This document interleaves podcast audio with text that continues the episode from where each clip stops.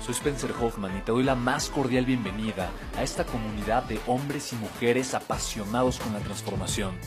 Y es que sabemos que así tiene que ser la vida, habiendo tantos con la mente confundida y plomo en el corazón, desperdiciando su potencial y dejando su vida para después, para nunca.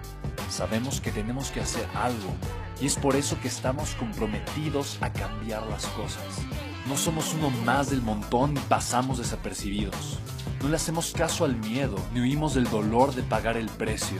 Y sobre todo, no cargamos con el pasado ni con el arrepentimiento porque vivimos en el presente. Creemos en la grandeza y la creamos. Creemos en quienes lideran con su inteligencia y su pasión y en quienes construyen un imperio con su potencial a pesar de venir de la nada. Aquellos que podemos llamar imprescindibles porque sabemos que ser uno de ellos es cambiar al mundo y dedicar la única vida que tenemos a construir un legado. Bienvenido a tu podcast, Una vida, un legado. ¿Quiénes de ustedes quieren o quisieran recaudar capital para un negocio digital, 100% digital, que no tiene de alguna forma eh, algún activo físico, pero es digital? Levanta tu mano. Ok, me encanta. Sí, fantástico, muy bien. Entonces, hay algo súper interesante. Ok, a ver, otra vez levante la mano. Ok, fantástico. Ahora, ahora ya es más de la mitad. Ok, bien. Sí, me encanta. Entonces, muchas veces puedes llegar a preguntarte cómo le hago entonces con un, para recaudar capital para un negocio en donde probablemente no puedo ofrecer algún tipo de colateral. El colateral, la garantía, es importante para darle mucha más certeza y seguridad a los inversionistas. Pero recuerda algo, cualquier inversión es riesgosa, ¿estás de acuerdo, sí o no? Ahora, no necesariamente necesitas ofrecer colateral para un proyecto. Al final de cuentas es lo que nosotros hemos decidido hacer, mi hermana y yo, cuando obviamente sabemos que vamos a trabajar con muchos inversionistas. Nosotros preferimos un modelo de inversión con un riesgo muy, muy bajo, el menor riesgo que se pueda, protegiendo lo más posible al inversionista. ¿Estamos de acuerdo? Porque para nosotros eso es lo más importante. ¿ok? Ahora, eventualmente tú podrías hacer o ofrecer otras cosas que compensen la falta de colateral o de garantía. Vas a encontrar inversionistas de todo tipo. Hay inversionistas que dicen, a ver, a, ver, a mí no me interesa nada menor a tal rendimiento y estoy dispuesto a aceptar riesgos. Estoy dispuesto, le entro, le entro. o sea, hay inversionistas mucho más agresivos, mucho más centrones, que prefieren apostarle a una empresa o un proyecto que pueda generarles 5, 6 o 7 veces más de su capital en cierto tiempo. ¿Me explico? ¿No? Y ese es el perfil probablemente de inversionistas que entonces tú, que, tú querrías o estarías buscando para tu negocio, ¿vale? Algo importante que dijo Adri es, ¿cuál es el tipo de inversionistas que tú deseas encontrar o que necesita tu proyecto? ¿Sí lo recuerdas? entonces, el colateral es una de las razones que puede dar mucha seguridad al inversionista, pero no necesariamente, ¿no? De hecho, mucho, o sea, tal vez el 90% de las inversiones son hechas sin colateral, si, si, no es que más, el porcentaje es impresionante. Al final de cuentas, digo, de hecho es raro el inversionista educado que busca generar, obviamente, y hacer inversiones con colateral. Tú eres un inversionista educado, estás convirtiéndote en un inversionista educado. Porque si eres un inversionista educado, vas a poder recaudar capital fácilmente. ¿Estamos todos de acuerdo, sí o no? De hecho, es, es indispensable que lo puedas hacer, ¿vale? Ahora, es importante que tú juegues tus cartas de forma inteligente y obviamente a tu favor, pero siempre siendo honesto y transparente. ¿Estamos de acuerdo? Entonces, probablemente, por ejemplo, el negocio digital, no, un negocio digital no ofrece, eh, no, no, tal vez no, no, tienes colateral, tal vez no eres sujeto a crédito, tal vez ahorita no tienes propiedades activos que puedas dejar en garantía, ¿no? Para, a cambio del, capital del inversionista. ¿Sí me explico? Pues, no, no, tengo activos, no te puedo endosar ninguna factura, no te, o sea, no te puedo dar en, en, colateral, pero sí puedes de alguna forma demostrar los resultados que tú has tenido con un negocio. Eso lo puedes hacer. ¿Estás de acuerdo, sí o no? Y si un inversionista es educado, te conoce, tiene confianza, ve tu proyecto y ve el potencial de crecimiento que tiene, probablemente puede confiar en, invertir y invierte capital contigo.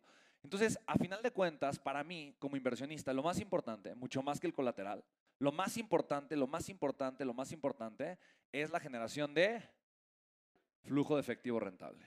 Esa es la base, esa es la base de cualquier negocio exitoso. Y si yo estoy invirtiendo, obviamente es porque estoy invirtiendo en un negocio. ¿Dónde se, se genera el, dinero? ¿Dónde se genera el dinero? En el intercambio de valor. ¿Y ese intercambio de valor sucede en dónde? En los negocios. ¿Estamos de acuerdo, sí o no? Los negocios crean valor, generan riqueza. Tú, tú tienes la facultad, la capacidad de crear valor a partir de la nada. ¿Quién ya reconoció esa facultad que tiene? Es impactante, es hermosa, es maravillosa, es poderosísima. ¿Estás de acuerdo, sí o no? Y muchas veces lo único que necesitas para agregar y generar ese valor es echarte a andar. Ahora, tú no necesitas capital para generar riqueza, no, lo necesitas. Tú hoy puedes agregar valor sin tener capital. ¿Estás de acuerdo conmigo, sí o no? Parte importante de ser empresario es aprender a preguntar. Es aprender a no suponer y aprender a agregar el valor que la gente necesita, no el valor que yo creo que la gente necesita. Hay un mundo de diferencia entre ambas cosas, ¿estamos de acuerdo, sí o no? Obviamente alineado con mi valor de transformación. Pero muchas veces yo creo que la forma de impactar a la persona con mi valor de transformación es una y realmente es otra. Y las personas realmente necesitan que los ayude de una manera diferente. Y los puedo ayudar de una manera diferente. Es interesante, ¿estamos de acuerdo?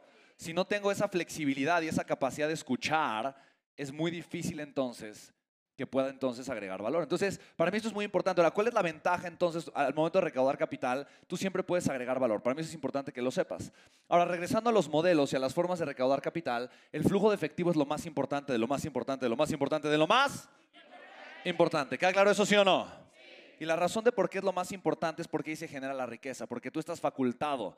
Tú, tú puedes agregar valor y eso se convierte en riqueza. Sí, sí, lo puedes entender. O sea, eso es, eso es fenomenal, eso es espectacular. O sea, el donde se genera la riqueza en el mundo es en los negocios. Por eso recaudar capital simplemente es poder incrementar el valor que podemos estar agregando para incrementar el nivel de riqueza. Ese tiene que ser el objetivo de la recaudación de capital. Uno de los principales errores de una persona que inicia a recaudar capital es querer ofrecer el cielo, la luna y las estrellas. Porque nunca lo, nunca lo he hecho antes. Entonces desea tanto tener un inversionista que le, que le ofrece todo. Te ofrezco la luna, las estrellas, ¿no? Y el 80% de todo lo que voy a generar por el resto de mi vida, por los siglos de los siglos, amén, ¿no? Y entonces, obviamente, eso puede generar que la persona al inicio esté feliz, ofreciendo demasiado, y el inversionista dice, ok, y lo acepta y dice, wow, obtuve la negociación de mi vida.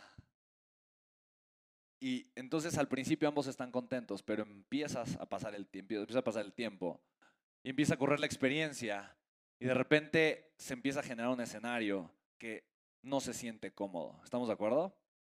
Entonces, te comparto esto porque mi respuesta es, es un escenario en donde todos estén cómodos y de acuerdo, pero, pero, pero, pero, desde una perspectiva muy realista, desde una perspectiva muy sostenible.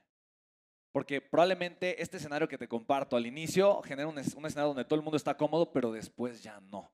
¿Sí me explico? Entonces, el primer, mira, en las negociaciones, y esto te lo voy a compartir, en las negociaciones, el primero que habla, pierde. O gana menos. ¿Ok? Entonces, cuando tú quieres recaudar capital para tu proyecto, probablemente tú sabes con qué te sientes cómoda y sabes que puede ser sostenible a largo plazo. ¿Estamos de acuerdo? Entonces, lo primero que vas a hacer es sentarte con un inversionista y preguntarle, ¿con cuánto te sentirías cómodo? ¿Con qué rendimiento tú te sentirías cómodo? Y te callas.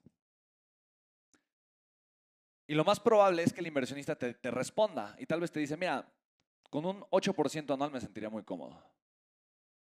Y dice, ok, pensaba darte un 9. Entonces, qué bueno que no le ofrecí el 35. ¿Verdad, Carolita? ¿No? ¿Sí me explico? Mira, por ejemplo, yo ahora que estuve en South Beach y conocí a algunos inversionistas y justamente eh, eh, conocí, fui a estar de repente con unas personas. Ellos tienen, tienen, tienen centros comerciales y 200 propiedades. Era eh, un, un, grupo como de dos empresarios. Y, justamente estábamos platicando y, le contaba yo un poquito la forma en la que recaudaba capital y hacía el tema de los invernaderos. Él no podía creer en tan poquito tiempo cuántos invernaderos habíamos construido, enseñaba fotos y demás. Y entonces me dijo, oye, ¿y, yo puedo invertir en los invernaderos? Le digo, honestamente no sé si tengas el perfil de inversionista que, que yo necesito, ¿no? Me dijo, no, no, ¿cuánto, cuánto, cuánto ofreces de rendimiento, no? Y justamente yo dije, ajá. El primero que habla entonces le dije, mira, la verdad es que depende un poco del proyecto. Tú como inversionista, ¿qué rendimientos buscas?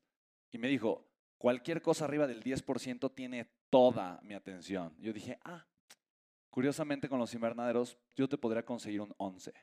Me dijo, ¿es en serio? dije, sí, pero tengo que revisar primero tu perfil, no estoy seguro si te quiera como inversionista.